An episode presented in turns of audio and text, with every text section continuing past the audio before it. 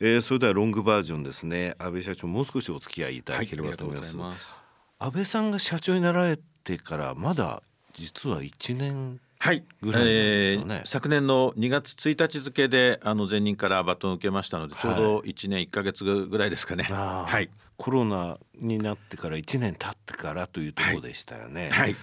その前オーストラリアにもい。らっしゃったと、はい、そうですね。あの私積水ハウスに、はい、まあ、あの入社をしてからずっと開発バターを、うん、あの一筋で歩かせていただいておりまして、あの日本国内ではあの分譲マンションの開発や、うん、えーと、販売営業等も経験させていただき、はい、あとまあオフィスビルのリーシングですとか、はい、えー、J リートにも少し関わらせていただいたことがあったんですが、うん、その後約10年半ほど、えー、積水ハウスの海外事業の最初の進出地であるあのオーストラリアに、うん、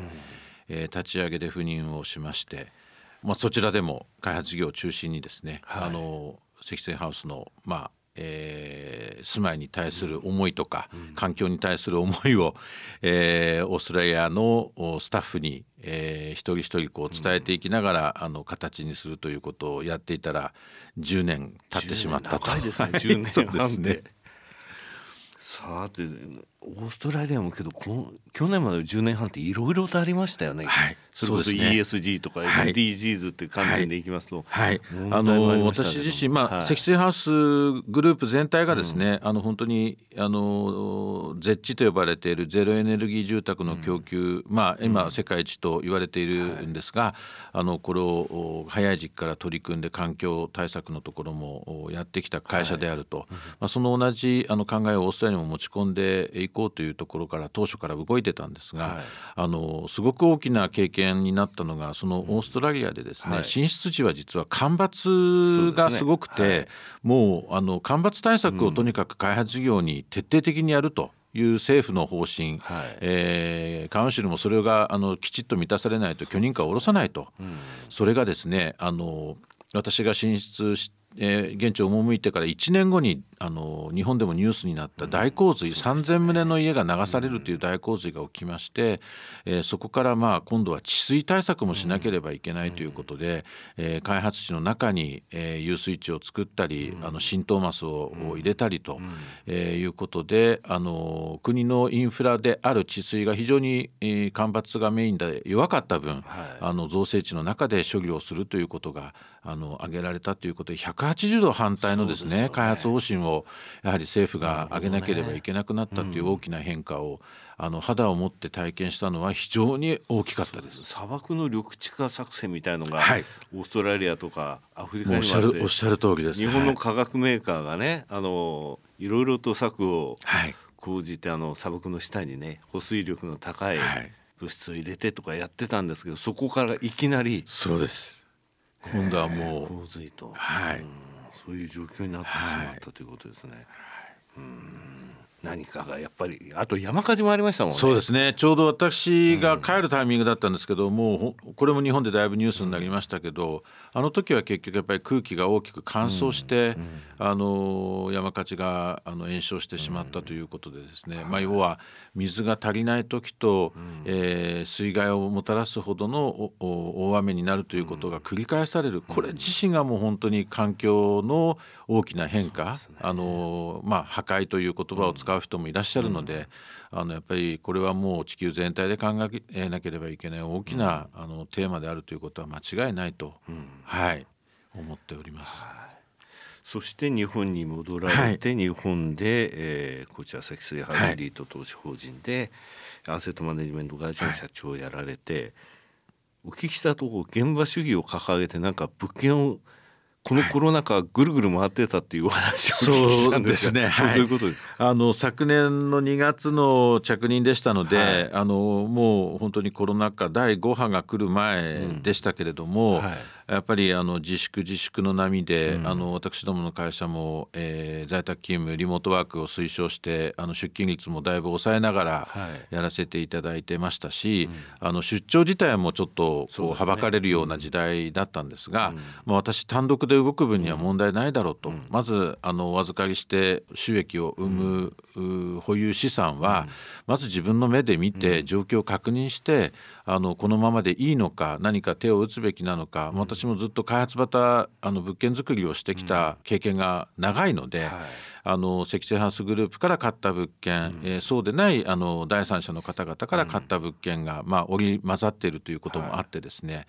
あのとにかく当時は121物件だったんですけど、はいはい、えー、ちょっともう時間はかかりましたけど3か月かけて、はい、あの人の手を借りずに全部自分で回って、うん、同時にあのその地域にあるあの他社さんの物件もですね、はい、見学させていただいたりあの拝見させていただいて、あの私どもの物件が劣る部分、えー、勝っている部分、それぞれあのやっぱり確認をさせていただいて、あのまあえー、昨年9物件売却させていただいた時も、はい、その視察をベースにして売る物件決めさせていただいてますので、もちろんあの数字的なパフォーマンスも、あの大事なんですが将来的なあのパフォーマンスをどう見立てられるかっていうところは、あの現場からしか生まれてこないかなと。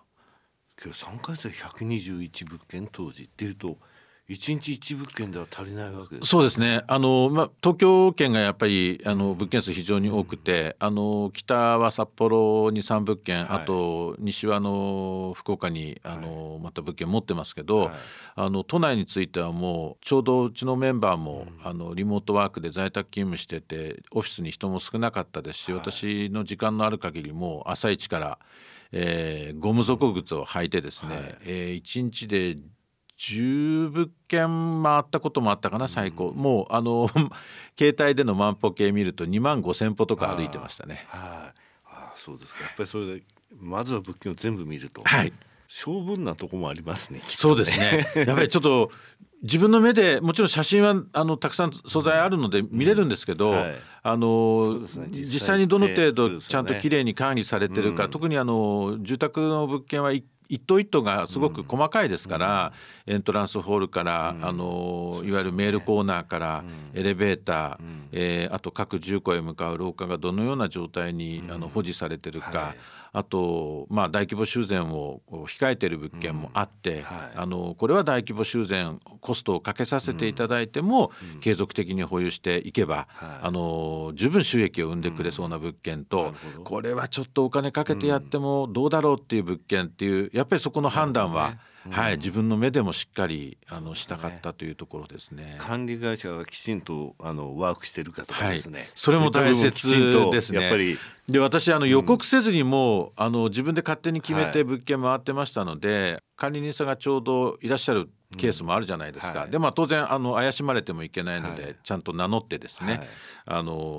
ご挨拶をさせていただきながら、うん、あの回ったんですけど中にはやっぱりあ運用会社の社長さんからもうぜひ聞いてくれって言って、うん、あのいい話もたくさんあの、お聞きできましたし逆に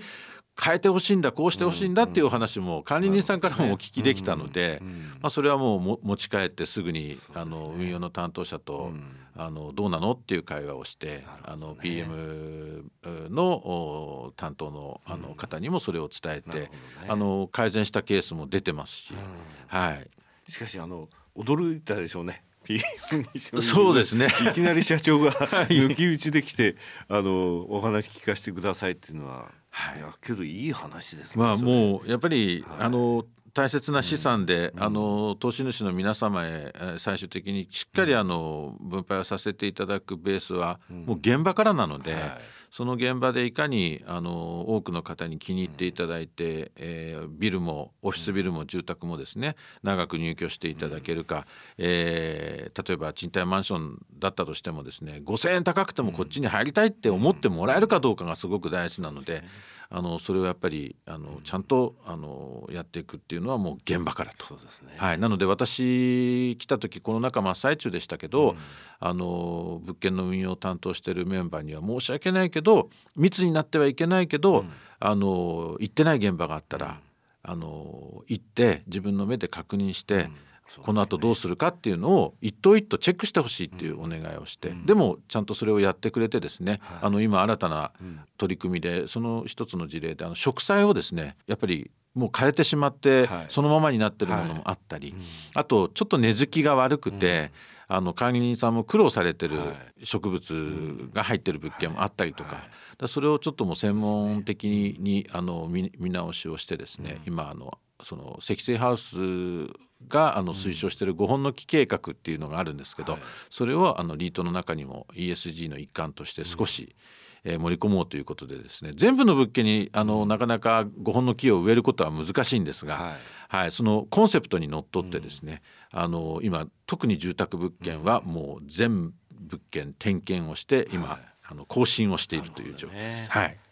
いやぱり現場ですね。現場ですね。それであの近くのね、はい、他のリートが入れてらっしゃる物件も見てらっしゃったっていうのも興味深くて、はい、これやっぱりそのところえそのそこら辺のそのまあ相場もそうですし、はいまたよそのそのまあ入り口とかね、はい、そういったところを見見てプロパティマネジメントどうとか分かるわけで、はい、ここ入れ替えたいなとかそんなことなかったですか？いやあの正直やっぱり、うん、あのタリートさんも非常に、うん、あの素晴らしい物件あの保有されて運用されてっていうのを、はい、あの私も、うん、自分の目で見て、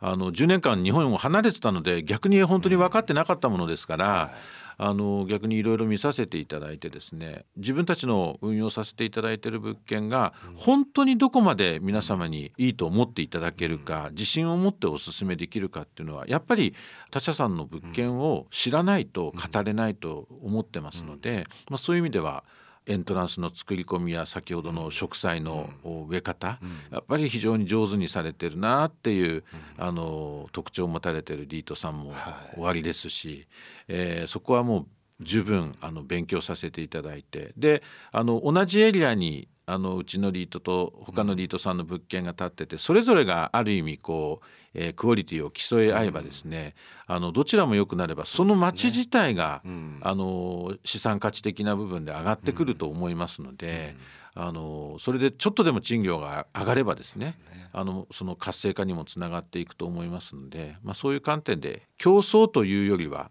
あの一緒にこう持ち上げていくようなことができたらなっていう気持ちであの拝見をさせていただいてます。なるほど、はい、いや1年で、えー、そこまで回られて現場を見てあの今回ね5年ぶり、はい。えー、こちらのリートにお,、越しいただいたんですがもう5年と言わずですね、はい、KPI もずいぶん前倒しされたわけですから、ね、はい、あの間を置かずにですね、はい、またお越しいただいて、はい、こういう取り組みしてるよとかあと実際そのテナントさんまたその管理人さんからお話聞いてこういうことがありましたとかですね、非常にねあの今日お話伺ってて温度っていうものをすごい感じるって言いますかね。